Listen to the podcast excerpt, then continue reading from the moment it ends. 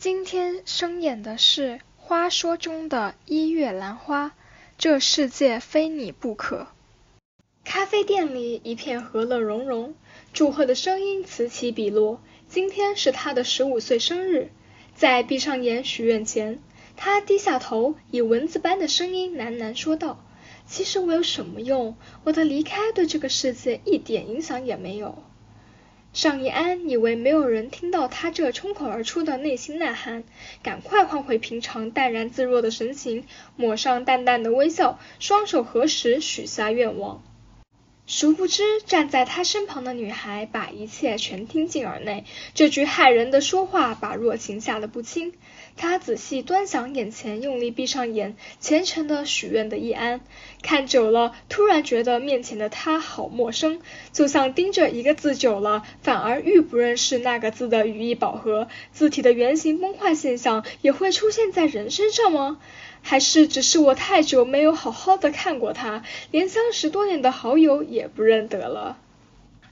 他的脸仿佛是我从来没有见过的，与我想象中的他大为不同。从前清澈明亮的瞳孔变得浑浊，以往装得进星辰朗月的眼睛却仍然深邃，但里头取而代之的是无尽的愁绪和烦恼。脸上幼稚气减半，袭上一阵世故和疲倦的气息。在他身上，我丝毫看不见任何十五岁的影子。他到底怎么了？若晴想到。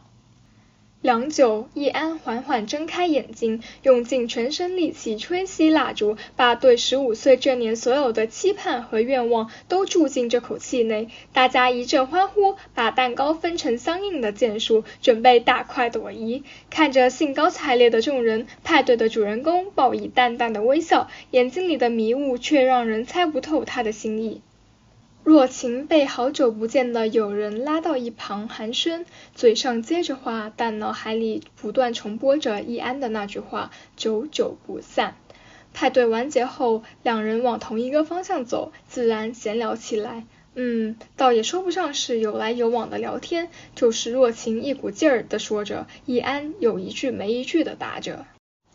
东扯扯西扯扯的若晴终于受不住好奇心的驱使，冲口而出说道：“我听到了你许愿前说的话。”易安停住了脚步，稍微有些不耐烦的问道：“所以呢？你能帮到我什么？”若晴没有想到会收到这样的答复，也呆呆的停下了脚步。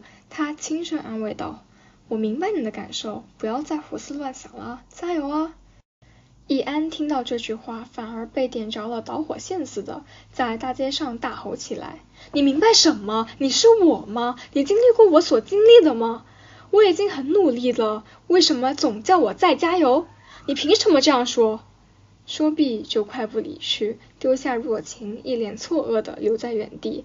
路过的行人抬头看了这场闹剧一眼，又低下头再赶路。毕竟在香港这个地方，负面情绪爆发又不是什么罕见的事情。